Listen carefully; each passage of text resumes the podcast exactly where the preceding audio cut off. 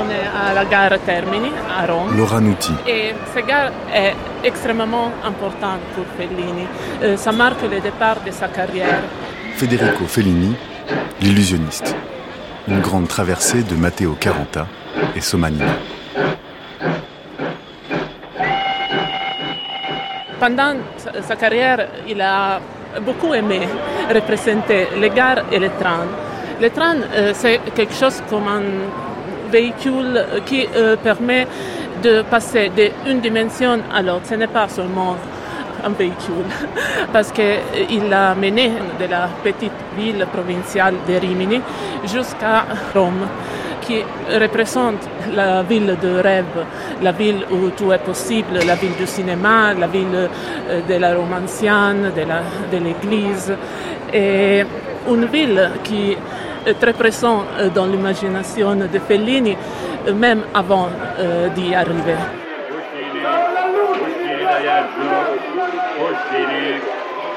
Pour se rendre à Rome depuis Rimini, il faut franchir le Rubicon qui borde la ville ou emprunter l'antique voie émilienne. C'est un voyage sans retour dans l'espace et dans le temps. Federico Fellini ne connaît pas grand-chose de Rome. Il a vu des péplums, mais ce ne sont pas les colonnes en carton de Cinecittà qui attirent le provincial dans la capitale.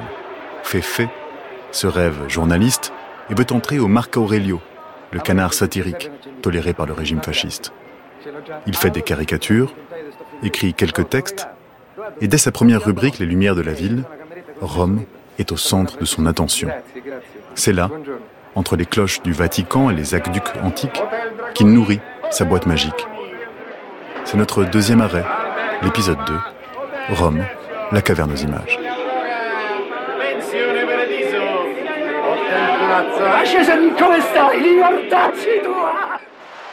Quelle est, selon vous, l'image avec laquelle Fellini est arrivé à Rome? C'est une perception, un ressenti de Rome qui est autant celle du vécu des Romains que celle euh, des Italiens qui ont tous Julien euh, un rapport à Rome, qu'ils le veuillent ou non. Et, le sien, c'est celui du jeune euh, euh, provincial qui rêve de Rome pour y réussir, y travailler pour d'abord lui la radio italienne, le dessin, le cinéma, c'est la capitale qui permet de vivre de son activité et de ses rêves.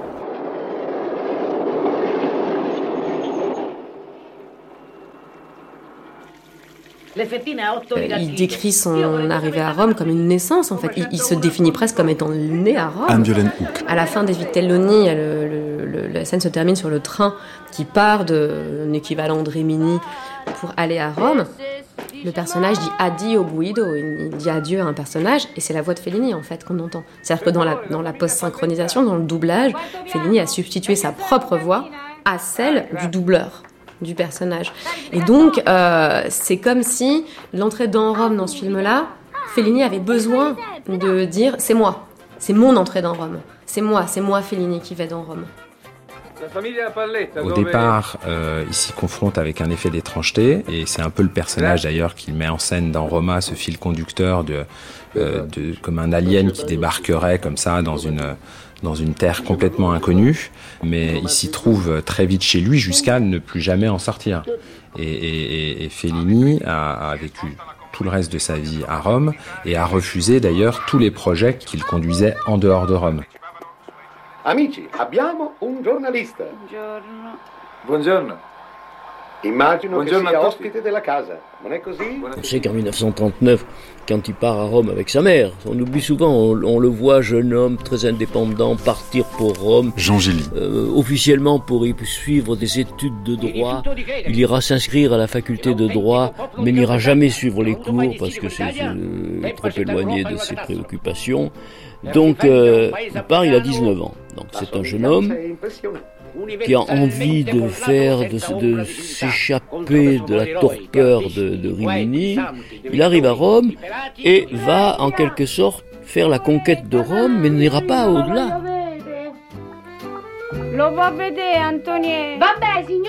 Rome était euh, une ville mère pour lui.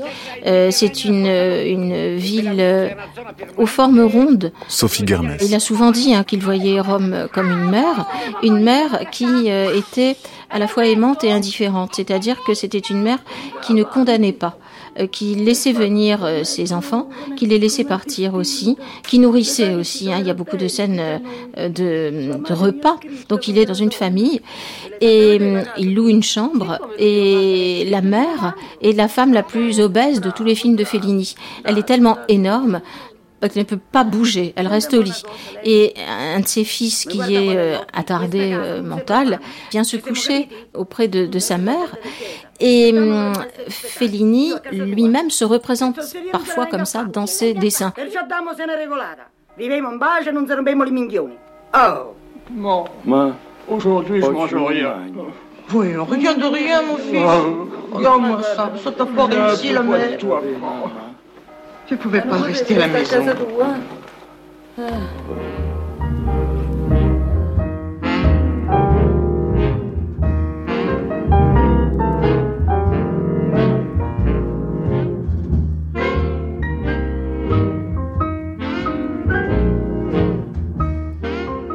Rome en 1900 fin des années 30, euh, début des années 40, c'était un extraordinaire vivier artistique. Jean-Noël Castorio. Toute la grande génération des cinéastes des années 50, euh, des années 60 ont commencé à travailler à cette époque-là.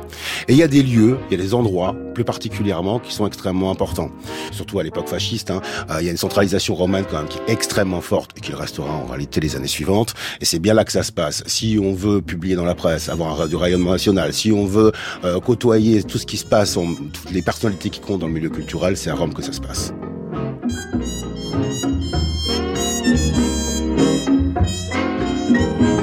Il va réaliser plusieurs films hein, avec avec Rossellini. Il en réalise quatre au total, je crois. Hein. Euh, alors, il assiste comme scénariste évidemment, mais aussi comme assistant réalisateur. Et c'est sur le tournage, nous, nous, nous dit Fellini de Paisa, que tout d'un coup, il a le déclic et il se dit. Bah, peut-être que le cinéma, c'est pas seulement, c'est pour moi, mais pas seulement écrire pour les autres, peut-être aussi tourner.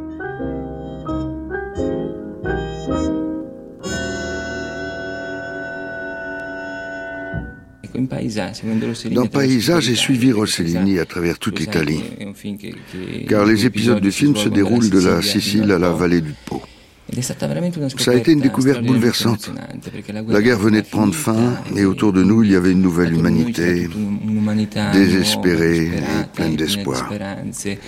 Des ruines, des arbres, des naufrages, et cet esprit chaotique de reconstruction.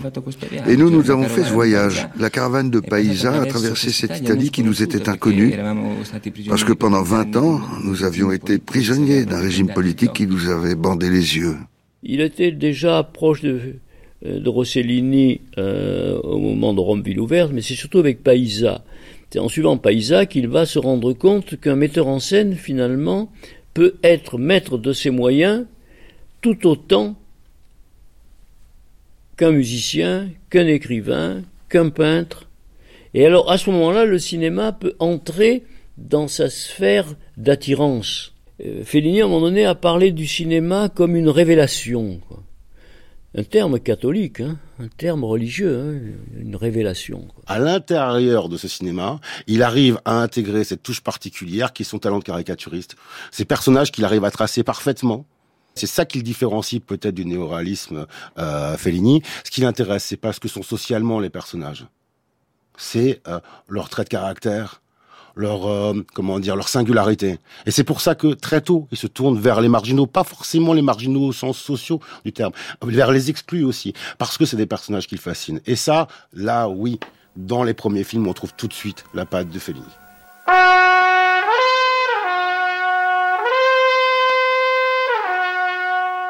En septembre 1951, Fellini tourne sur la plage de Fréjène, à quelques kilomètres de Rome, la première scène de son premier film, Le Cheikh Blanc.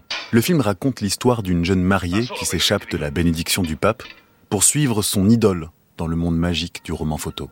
Musical, roman photo, jeunes bohémiens en errance, cirque vagabond, petits escrocs et prostituées, les premiers films de Fellini portent la marque de sa joyeuse mélancolie et son décor est Rome, toujours montré ou désiré.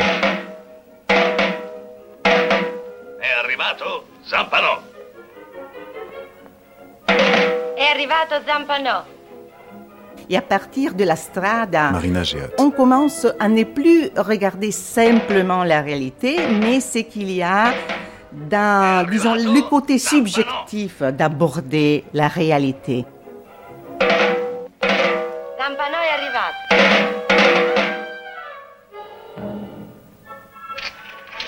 La Strada, par exemple, avait eu un très bon accueil en, France et pas un très bon accueil euh, toujours en Italie parce que surtout la gauche, euh, les, les, journaux de gauche euh, disaient qu'il y avait une sorte de trahison du néoréalisme.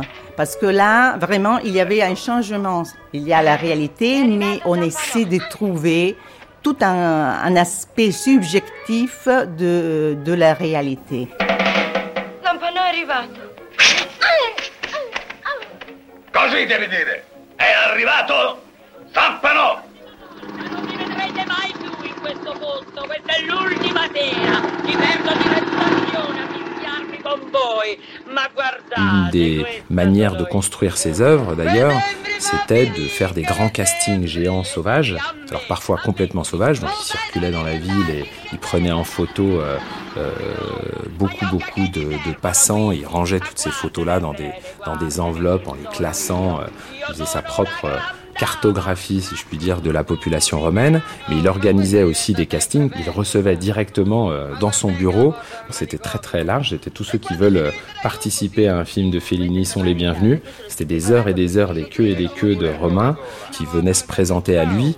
Et, c'était pour lui après une source d'inspiration. Il faisait la synthèse de tout ça. Il prenait des, des bouts de l'un et des bouts de l'autre. Euh, et, et, le fruit de ces échanges euh, nourrissait aussi ses personnages et, et, et ses films. Donc euh, indissociablement, évidemment, la ville est pour lui euh, la population de sa ville et, et les Romains. Et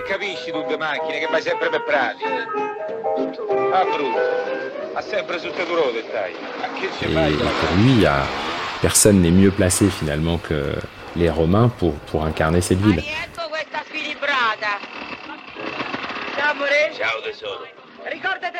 Fellini, lui, n'a jamais traversé le Grande Raccordo Anulare, sauf avec Pasolini. Et c'est comme ça que lui-même, comme un étranger aussi, découvre les, euh, autres quartiers et ce qui euh, compose euh, le reste de, Rome, en, reconnaissant que c'est aussi un travail pour lui de découverte et d'aller au contact toujours avec des passeurs, des personnalités qui l'identifient et qui sont, eux, de ces quartiers-là et qui peuvent les documenter au mieux et être des, médiateurs pour lui. Euh, il y a notamment une recherche très très pointue pour trouver quelles vont être les prostituées qui vont incarner euh, dans Roma euh, les différents âges, notamment des bordels romains. Et puis l'affiche de Rome va être une de ces prostituées. Il met des mois et des mois à la trouver. Et c'est finalement lors d'une balade dans Rome qu'il voit la, cette femme qui fait deux mètres et qui pour lui est la Rome éternelle.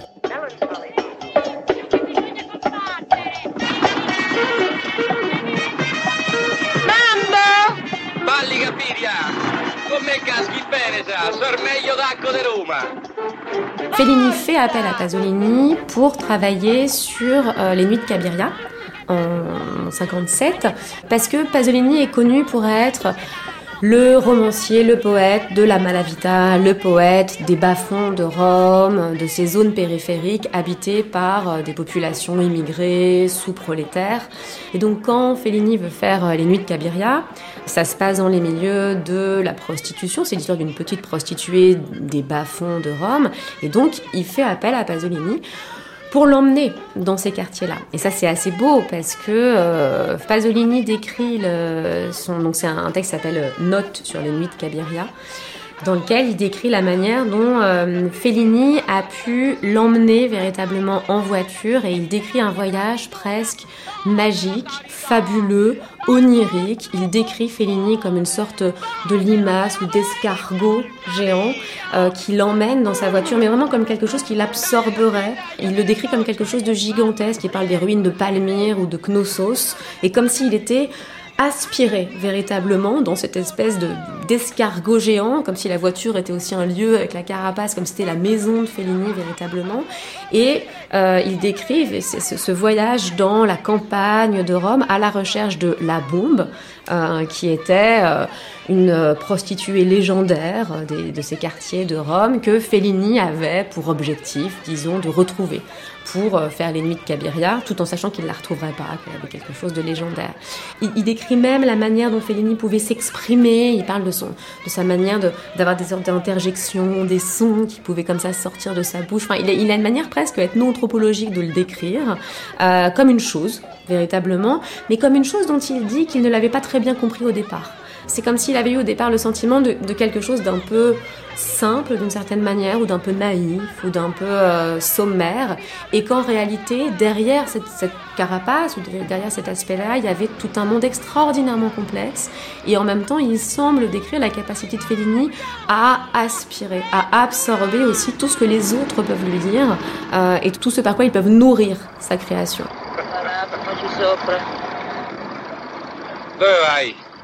Dove vuoi che ti accompagno?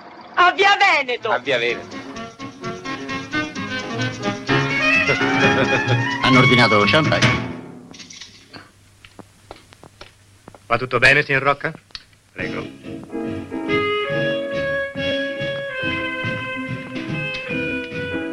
Très rapidement, enfin dès le milieu des années 50, il y a, un thème qui apparaît euh, dans l'œuvre de Fellini. Il y a deux thèmes même en fait. Il y a le rapport, je dirais, de la réalité à l'illusion. C'est pas pour rien qui revient systématiquement au spectacle. Aller vers le spectacle, c'est réfléchir sur la relation entre réalité euh, et illusion. Et ça, c'est extrêmement important. Et le deuxième thème qui apparaît progressivement, c'est celui de la, décadence et de la possibilité de rédemption. Un film qui est euh, considéré souvent comme un des, moins féliniens de Fellini, qui s'appelle Il Bidone. C'est peut-être celui-là, le film le plus sombre, dans lequel on voit euh, Fellini de la deuxième partie des années 50. Roberto, hai visto De Cadillac? C'est l'histoire d'un escroc, de sa descente aux enfers, de cette possible rédemption. Et donc ça, c'est vraiment un thème qui revient parce que on est à mi-chemin entre euh, les figures du conte et euh, une sorte, euh, comment dire, d'eschatologie, je dirais, narrative, sur la possibilité de renaissance des individus, qui est un thème qui, qui le hante à cette époque-là. Lavora qui? Prego. Dicevo, balla? Interpreto l'arlecchinata. Ma cosa sei, tedesca? No, sono inglese. Ma canti anche? No, canto solo per me stessa. Quindi la strada, il bidone e le notti di Cabiria. Avec la strada, il bidone et les nuits de Cabiria, Gianluca Arnone. Fellini entre dans ce que l'on considère comme l'Olympe des réalisateurs chrétiens. Ces trois films constituent, entre 54 et 57, le corpus fellinien le plus proche de la prédication évangélique. Cette trilogie, rebaptisée Trilogie du salut et de la grâce, définition que lui a donnée un critique américain, Peter Bondanella, et la traduction de ce que devait être le cinéma pour les catholiques, c'est-à-dire la représentation plastique de comment le salut et la grâce étaient ouverts aux plus récalcitrants des personnages. Dans la Strada, c'est Zampano, joué par Anthony Quinn, qui se sauve grâce à la figure de Gelsomina. Dans Il Bidone, c'est Auguste, l'escroc du film qui, à la fin de cette vie où il a trompé et gagné de l'argent sur le dos des honnêtes gens, regarde, alors qu'il est au bord de la mort, des femmes qui vont travailler avec leur visage alourdi par la charge de travail. Il les regarde et leur dit ⁇ Attendez-moi, je veux aller avec vous ⁇ Il y a ce désir de renouer un peu avec l'humanité, avec la solidarité humaine. Dans les nuits de Cabiria, c'est la prostituée interprétée par Giulietta Massina qui, à la fin de son chemin de croix, se repent et d'une certaine manière demande demande le salut. D'ailleurs, les trois films se concluent de la même manière, avec un premier plan du protagoniste, de celui qui se sauve, parce que le premier plan permet la révélation de l'humain en la personne. Mais je pense que ce n'est pas pour dire, euh, pour faire la femme de Federico Fellini, mais je pense que quelquefois Federico même cherche euh, la scène et l'émotion sur les acteurs. Alors, quand euh, il pense quelque chose, il veut quelque chose, je parle de moi, je ne sais pas pour les autres acteurs, euh, quelque chose euh, que je dois dire, il peut-être que je, je joue ça, mais pour lui, ce n'est pas bien pour tous les films. Alors, dit non, ce n'est pas bien. Et il me dit de faire une chose complètement euh, différente. Alors, elle devient tellement, tellement nerveuse parce qu'il cherche, et je comprends qu'il cherche, mais je ne sais pas qu'est-ce que je dois faire. Et j'ai fait la scène dans 3, 4, 5 manières. Et, pendant la scène, je suis très nerveuse. Mais après, je dis, oh, si Federico a demandé ça à, moi, il veut dire qu'il pense que je, je suis une actrice.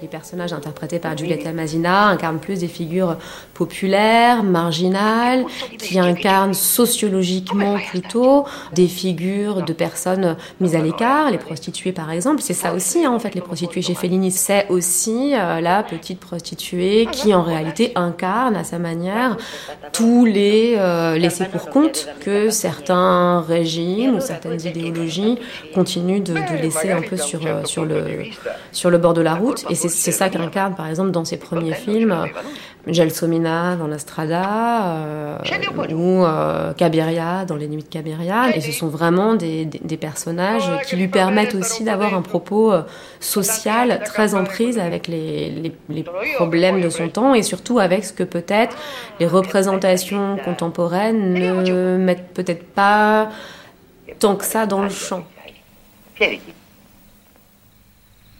Eh ben, assieds-toi. Che faccia buffa che hai. C'est pas pour dire, mais t'as une drôle de tête. Ma sei sicura di essere una donna? Sembri un carciofo. Suis sûr que t'es une femme, tu serais pas plutôt un artichaut? Io non so se ci resto con Zampanò. N'empêche qu'ils m'ont proposé de rester avec eux. Eh ben, crois-moi, c'est ce que tu pourrais faire de mieux.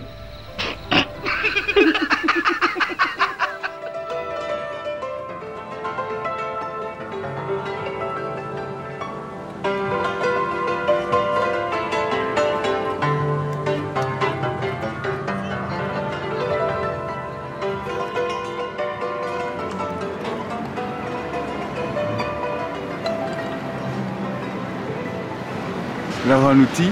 on est sur la vie à Veneto. Et vous me disiez que c'était paradoxal parce que c'est à la fois une façade touristique de la ville grâce à la Dolce Vita et c'était peut-être pas forcément l'intention de Fellini. Exactement. En effet, euh, Fellini a eu euh, beaucoup de problèmes euh, pour l'image qu'il donnait de Rome à travers ses films. Il a commencé à avoir ce type de problèmes avec les Nuits de Cabiria comme euh, les préfets n'étaient pas contents du tout qu'il euh, euh, montrait une vie très touristique comme la passeggiata archéologique ou Cabiria travaille comme prostituée dans la ville du pape.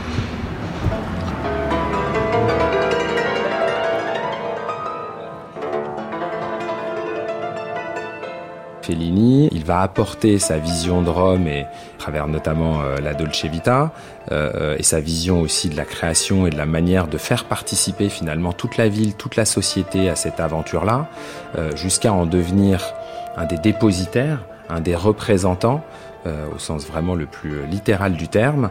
Et cette image de la ville qu'il va contribuer aussi à, à, construire va en retour euh, le déterminer, déterminer son, son, son, propre parcours, son œuvre euh, future. Donc il y a un aller-retour comme ça, euh, un jeu d'influence et de construction entre la ville et lui, mais on peut dire qu'en effet, Fellini a rajouté une couche iconographique, et même plus qu'iconographique, puisque dans la manière d'appréhender la ville, il y a des changements très concrets, quasi urbanistiques, qui sont la conséquence du succès et de ce qu'a pu créer et, médiatiser Fellini. Je pense notamment à La Fontaine de Trévi. Il y aura vraiment un avant et un après. Euh, la Dolce Vita dans, dans, la manière dont est organisée la fontaine et son sens de circulation. Après le film, elle est fermée à la circulation. Euh, il y a des euh, policiers qui veillent 24 heures sur 24 sur la fontaine de Trévi puisque c'est devenu un phénomène et tout le monde veut s'y baigner. Ce qui était déjà un peu le cas mais qui était beaucoup plus anecdotique. Donc il a, il a eu aussi un impact très concret dans la hiérarchie aussi des lieux et de ce qu'on pense être euh, Rome, euh, de ce qui est le plus euh, visité, de ce qui est le plus symbolique de, cette ville. Qui n'a pas jamais vu un film de Fellini connaît cette image-là où Anita Ekberg se bagne avec Mastroianni dans la fontaine.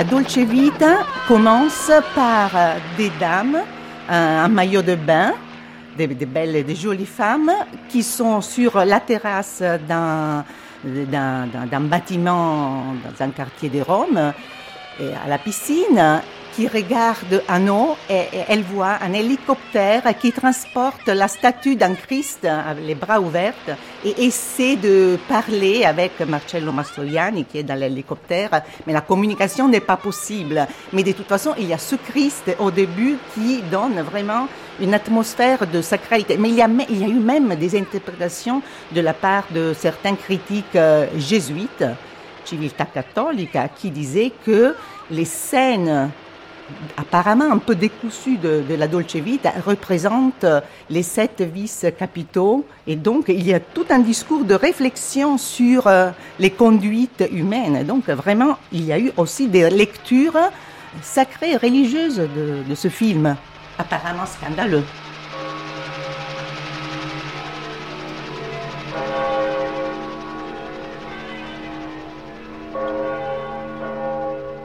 On avait demandé à Mastroianni qu'est-ce qu'il y avait au début de la Dolce Vita.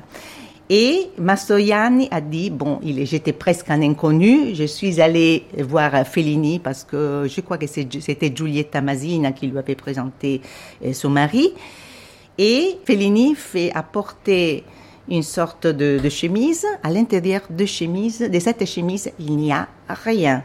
Il y a uniquement un dessin et cet dessin représente un homme qui nage sur la mer, son sexe qui plonge au fond de l'eau comme euh, si c'était une, canne pour, euh, pour pêcher avec un hameçon. Et au fond, il y a des femmes qui rient, qui, qui sont là, qui, qui, le, qui se moquent un peu de lui, etc. Donc, au début de la Dulce Vita, il n'y avait que cette image, c'est-à-dire un homme qui pêche avec son sexe au fond de l'eau.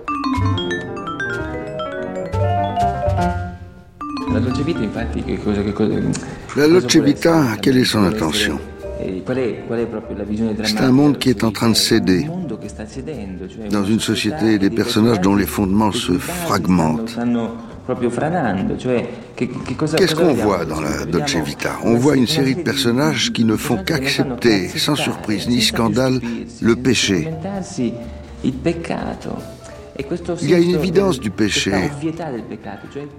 Et, aujourd'hui, même dans les familles bourgeoises les plus timorées, il y a cette concession. Je crois que c'est ça que raconte le film. Un édifice qui s'écroule parce que ses fondements n'ont plus d'utilité. Je crois que c'est ça la force la plus authentique de la Dolce Vita. On a dit du film qu'il était une sorte de procès. Oui, peut-être. Mais ce n'est pas un procès fait par un juge, mais par un complice.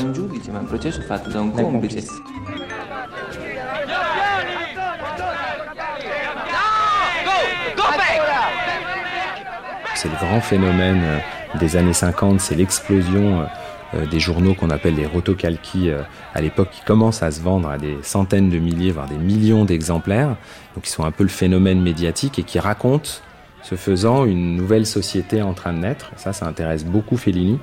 Euh, sur les faits eux-mêmes, mais aussi sur la manière dont ils sont euh, rapportés. Donc il y a beaucoup de, coupures de journaux qu'on trouve dans ces archives, des coupures de journaux qui font notamment état à Rome euh, de l'explosion du cinéma et de l'arrivée de plein de stars comme ça qui viennent attirés par les studios de Cinecittà qui accueillent des tournages du monde entier et notamment des super productions américaines. Donc la ville change sous cet impact-là, les journaux en font état, et Fellini commence à s'intéresser à ça et, aux conséquences sur la ville euh, de ses arrivées. Dans les, articles euh, qui font état de cette, nouvelle vie, euh, en effet, il y a une nouvelle pratique journalistique quasiment qui est d'aller se confronter à ces stars et d'essayer d'en révéler un peu le, côté obscur ou leur nuit ou leur, leur, leur confrontation.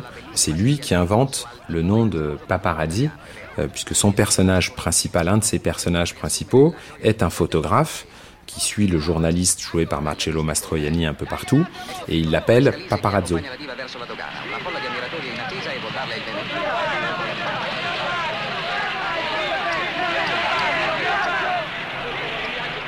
Plusieurs scandales, notamment, qui font en effet la une des journaux et que Fellini observe et on va voir les sources dans la Delce Vita, mais il y a notamment euh, euh, un striptease euh, d'une Turque lors d'une soirée de, milliardaires dans un, dans un café du Trastevere qui fait la une des journaux pendant très longtemps avec une affaire avec de multiples rebondissements pour savoir qui était participant de cette fête, qui était cette Turque, quels étaient ses liens avec telle et telle star qui était présente. Et on voit que dans la population présente, bah, il y a déjà Anita Ekberg, Anita Ekberg qui est à l'époque donc une actrice très très connue, une star très identifiée. Madame, est-ce que vous aimez les enfants? Et, très clairement, au bout d'un moment, quand il décide de, de, faire le film, il se dit bah, bah voilà, Anita Ekberg l'a fait, euh, j'ai pas de raison de, de, de prendre quelqu'un d'autre presque. Donc il construit comme ça avec des sources très identifiées, les prémices euh, de ce que va être le fil conducteur de la Dolce Vita. qualche chose? Oh, yes, please. travaillez dans le cinéma Signora, chi ne pensa dell'attrice italiana? La pienata E adesso una domanda per la radio. Cosa ne pensa della cucina italiana?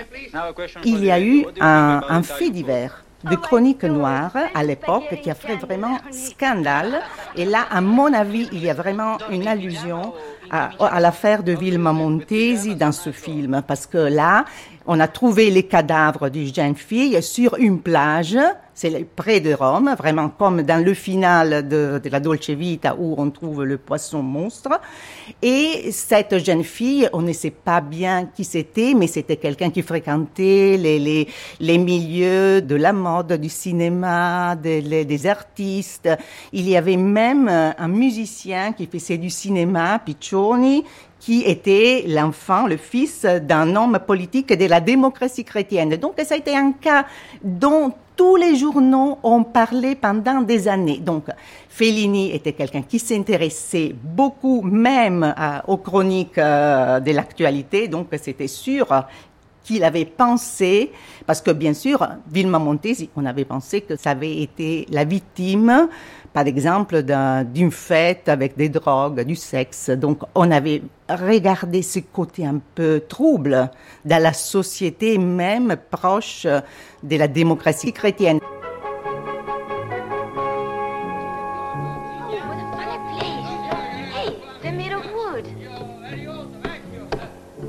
The elevator come all the way up here? Look at all his names. Edna, give me a pencil. I want to write mine too.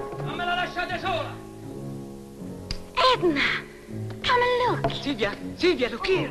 It looks like a ship.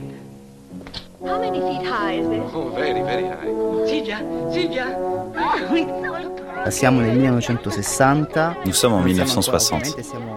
Nous sommes à la fois loin et proches de 1968. Dans la société italienne pointent des velléités de rébellion d'une nouvelle génération qui préoccupe les hiérarchies politiques et vaticanes. Pour contrer cela, naît une sorte d'entente politique avec le Vatican. La démocratie chrétienne a dirigé le pays pendant plusieurs décennies.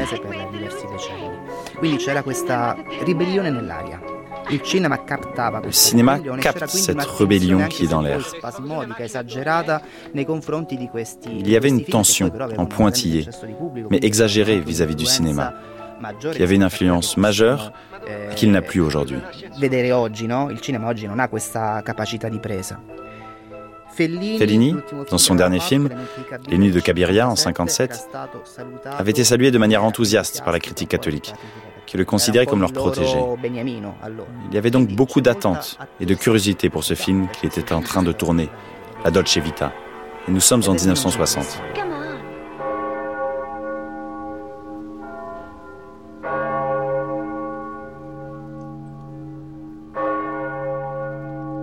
Le film est montré pour la première fois le 31 janvier 1960 au centre San Fedele de Milan, qui est un centre jésuite en présence de sept religieux, 70 journalistes et de Federico Fellini lui-même.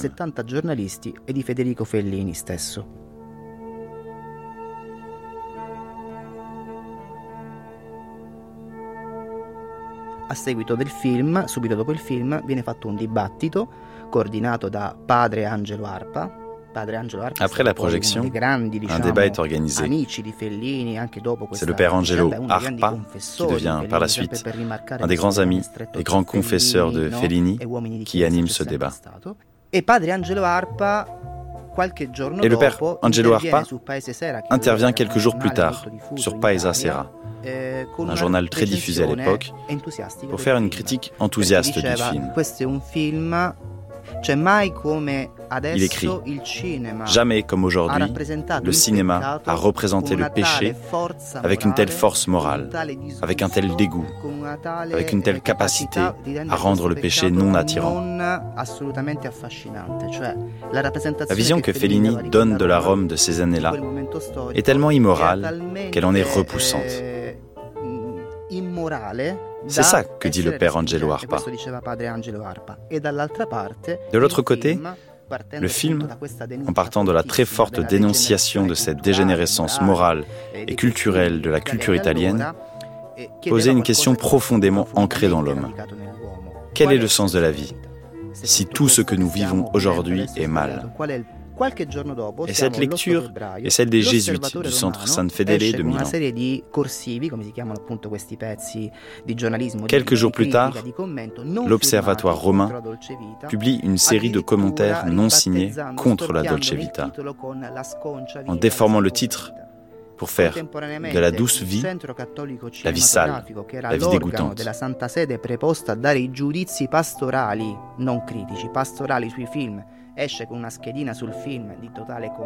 Au même moment, le Centre cinématographique catholique, qui était l'organe du Saint-Siège qui avait pour fonction de donner un jugement spirituel sur les films, publie une condamnation sans appel de la Dolce Vita. Ma proprio questo lavoro no, di scavo, di interpretazione, ermeneutico, di contrapposizione, se vuoi, dialettico sulla Dolce Vita, jours, en partant de la critique d'un film, on débouche sur une grande question idéologique et doctrinale au sein de l'Église catholique, avec une fracture inédite jusqu'alors. Ce film a été très important.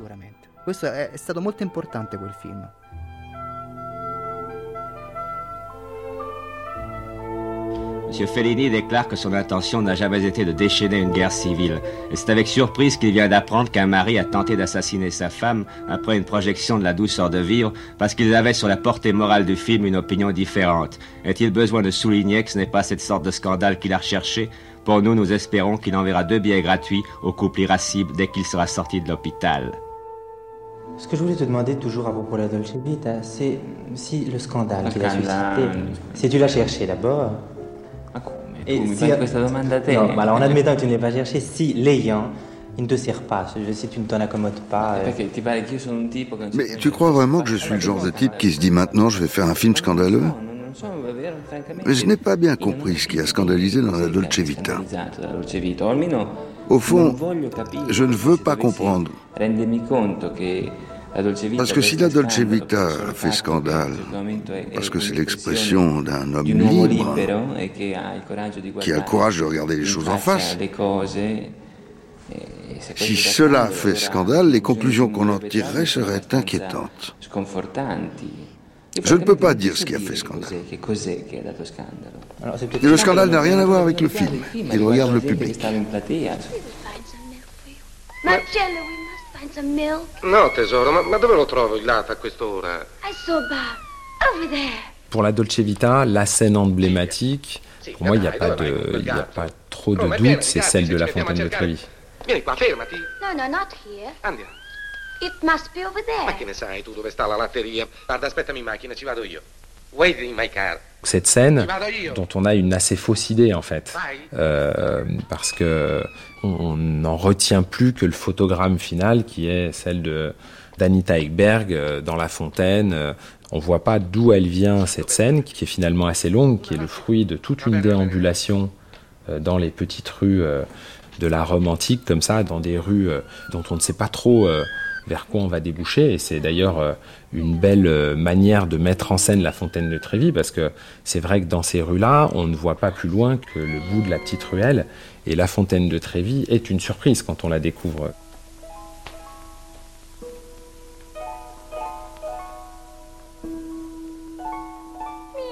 Choisir Anita Ekberg a été euh, un coup de génie. Oh, hello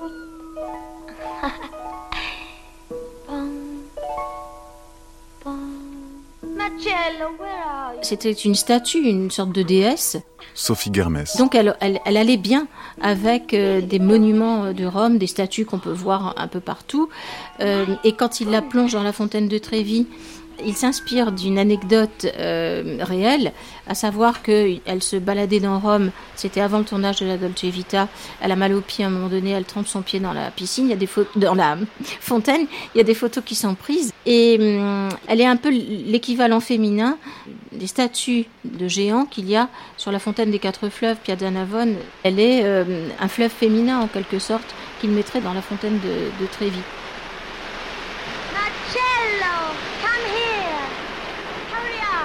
Quand euh, euh, Fellini choisit Marcello Mastroianni pour la Dolce Vita, c'est parce qu'il a un physique passe-partout.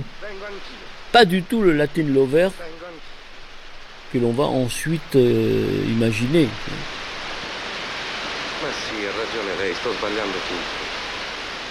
Dans les années 50, Mastroianni tourne des films où il a parfois des personnages relativement quelconques, dans dommage que ce soit une canaille, il fait un chauffeur de taxi, et, il a longtemps été perçu comme le chauffeur de taxi parfait.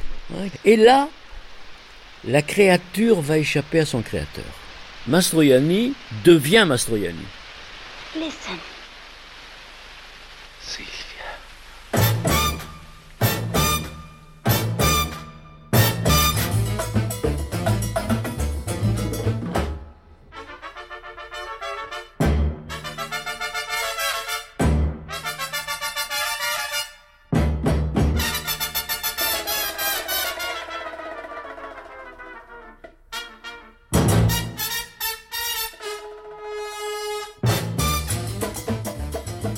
La Dolce Vita fait un scandale comme très peu d'œuvres euh, auparavant. Euh, le film, en effet, est très attendu.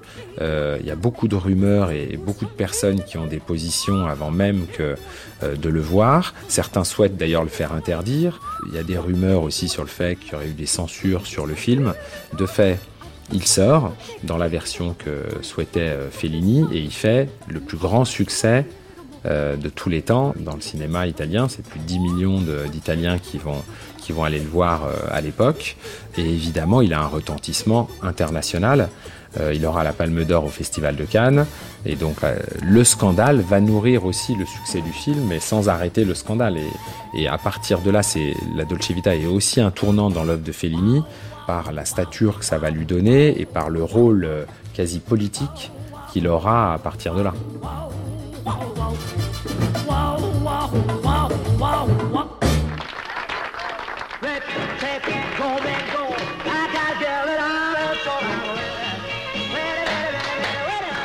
Le festival de Cannes, qui s'achève en beauté, a battu le rappel des vedettes. Gilbert Bécaud, Félix Marten et Perrette Pradier, Michel Simon et Danny Saval, au milieu de 75 starlettes de tout style, fêtaient la Dolce Vita, dont les vedettes Magali Noël et Nadia Gray précédaient Federico Fellini, le réalisateur, accompagné de Mastroanni et d'Anouk. La plus belle nuit du festival. Belle nuit qui ne s'est pas arrêtée au spectacle, puisqu'aussitôt après, l'Assemblée s'en allait joyeusement fêter au spaghetti, naturellement, le triomphe du film. Cependant que le jury, présidé par Georges Simenon, commençait à élaborer le futur palmarès. Car c'est tout cela, le festival, des vedettes qui sourient un peu, et un jury qui travaille beaucoup.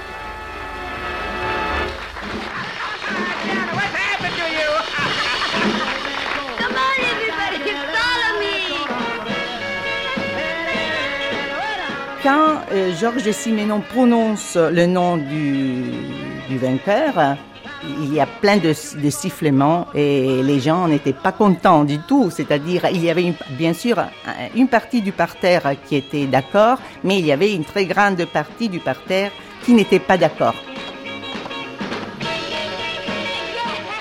Mais c'est pas le scandale de, même nature que celui qu'on a en Italie, qui est vraiment un scandale sur qu'est-ce qu'on veut raconter à travers ce film et quelle est l'image qu'on donne euh, de l'Italie et, de Rome. Euh, là où finalement à Cannes, ça, ça prend très bien et ça va très bien d'ailleurs avec l'univers cannois où pour la soirée de fête de la Dolce Vita, évidemment, les producteurs mettent en scène euh, une soirée telles qu'on peut les retrouver dans le film ou dans l'imaginaire romain euh, euh, avec euh, des bouteilles de champagne qui sont au fond d'une piscine où tout le monde plonge pour aller les chercher. et du coup, ça, voilà, ça nourrit encore l'imaginaire et la légende du film, les journaux de ces de ces faits divers comme ça mondains et artistiques.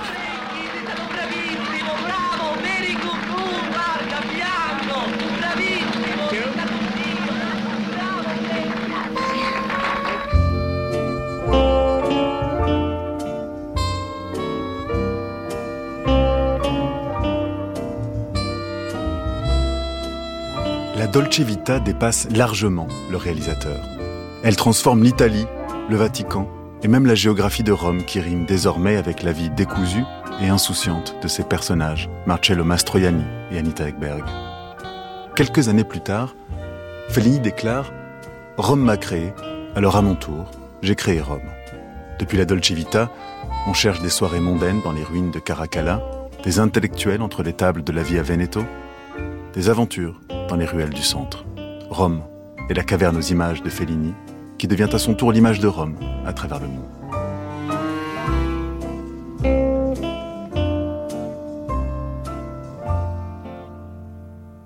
La Dolce Vita est un tournant, parce que lui-même, Fellini, arrive à un tournant de sa carrière, à une maturité aussi artistique, où il affronte, il se confronte directement au sujet qui est le sien, il prend enfin à bras le corps son sujet qui est celui de, sa ville et de son pays. Ce qu'avait fait d'ailleurs avant lui Rossellini avec Romeville ouverte, où le sujet c'est on est en 45 et comment on raconte notre ville, notre pays, euh, comment on se projette. Fellini reprend le même point de départ et ose se confronter à cette grande question et il le refera dix ans après avec Roma. La Dolce Vita et euh, Roma ont le même point de départ avec dix ans d'écart la même envie de parler de sa ville, euh, de son pays, euh, et d'en faire le sujet et le, point de départ de sa démarche artistique et de son envie d'œuvre. Donc tout ce que Fellini n'avait pas pu mettre dans la Dolce Vita quelque part, tout ce que euh, aussi il observe de, de, très différent dix ans après, parce que la ville s'est vraiment transformée dans, dans ces années-là, ces deux œuvres qui se répondent en effet et qui sont deux volets d'une même grande ambition qui est de, raconter sa ville euh, et à travers elle son pays. Il vuoto stavolta è più vasto di quello dei colli albani. Quand lui il pense à Rome, il pense au Colisée. Il le dit d'ailleurs dans le bloc-notes euh, d'un cinéaste. Hein. Il dit le Colisée, les gladiateurs, etc. Rome, c'est ça. Mais moi, ma Rome, c'était celle des films que je voyais quand j'étais gamin, avec la cruelle impératrice, la Messaline de service, le cruel empereur, évidemment le Caligula de service, et puis le saint et la blonde. Il donne cette interview qui est formidable dans le New York Times en disant j'en ai assez qu'on me parle de la Rome, de comment elle devrait être. Moi, je vais créer ma propre Rome, à partir évidemment de ses ruines, etc., de ses vestiges archéologiques, créer une Rome qui sera ma Rome à moi, mais une Rome dans laquelle personne n'aura jamais été, une Rome de science-fiction. Ce sera comme descendre fond les mers ou bien aller sur Mars. Ce sera ça, cette Rome.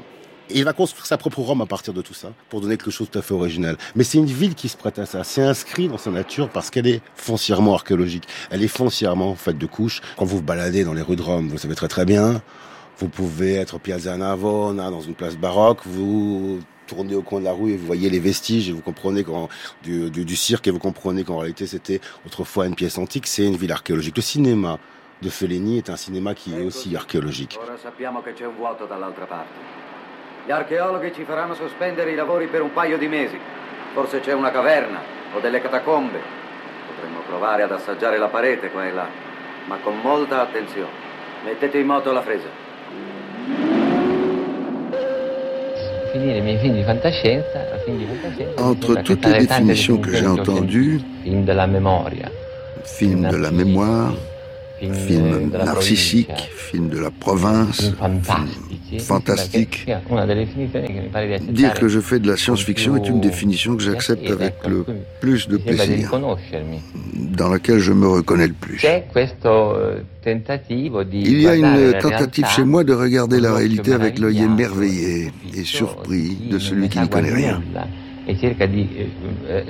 Et, et, qui tente donc de la réinterpréter ou de lui donner des significations, de la dilater comme si elle contenait des lois impénétrables, des, des influences inconnues, des messages indéchiffrables. Je crois que c'est comme cela que je définirais l'état de tension et de curiosité qui surgit naturellement en moi devant les choses.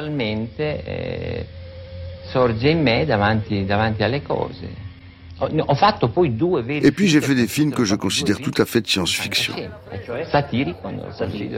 Le Satyricon, par exemple, qui tente, plutôt qu'un voyage spatial, un voyage dans l'espace-temps. Et qui traite de la romanité comme d'une dimension perdue dans le cosmos.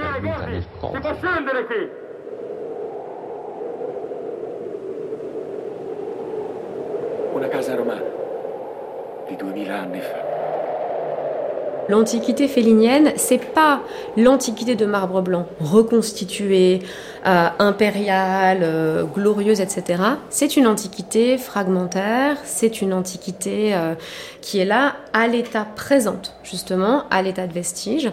Et ça, c'est presque le symptôme, d'une certaine manière, de la manière dont notre présent est rempli de fragments de passé. Il a cette phrase que je trouve très très belle, qui c'est au moment où il réalise le Satyricon, et il dit dans un entretien avec Alberto Moravia, il dit L'Antiquité n'a peut-être jamais existé, mais il ne fait aucun doute que nous en avons rêvé. C'est une phrase qui est vraiment une clé de lecture de non seulement de son rapport au passé, qui est fondamental dans son œuvre, son passé personnel et le passé euh, de Rome et de l'humanité, mais une clé de son œuvre de manière générale, puisqu'il a une autre phrase qui est Je suis un grand menteur. Ça va ensemble en fait, c'est-à-dire euh, il y a cette idée que de la même manière qu'on ne peut pas ressaisir le passé tel qu'il était, un cinéaste, un artiste ou n'importe qui, quand il se replonge dans ses souvenirs d'enfance, n'a accès qu'à des souvenirs qui sont transformés par tout ce qu'il a vécu ensuite, euh, par ce qu'il projette sur ces souvenirs-là au moment où il essaye de les réactiver. Et donc euh, voilà, ce rapport au passé, c'est celui-là.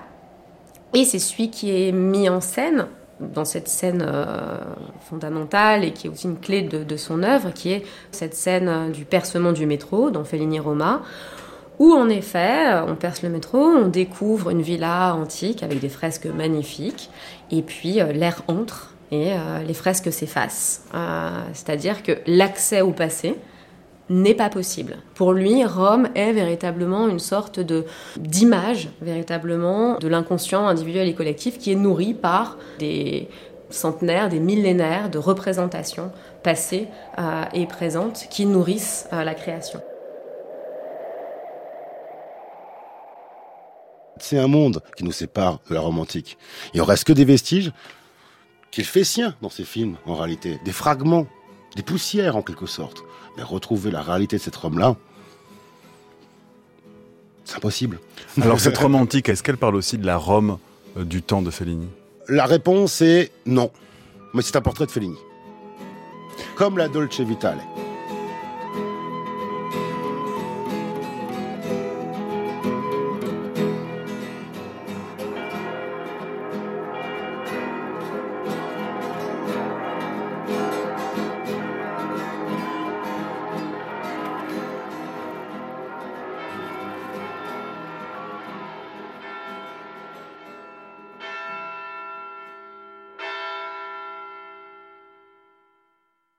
Il y a une sorte de, mise en abîme permanente chez Fellini entre Rome, le studio et l'inconscient.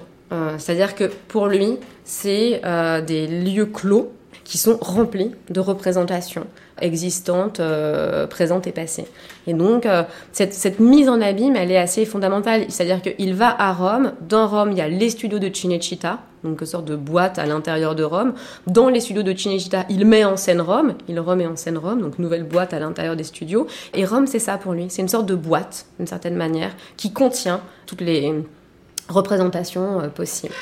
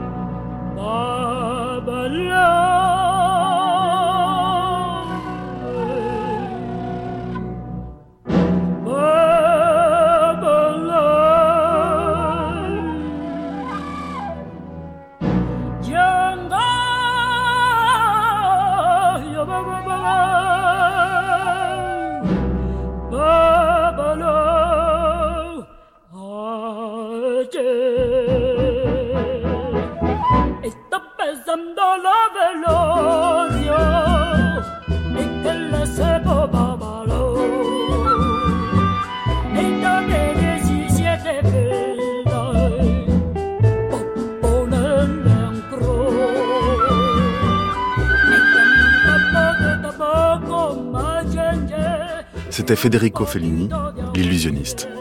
Épisode 2, Rome, la caverne aux images.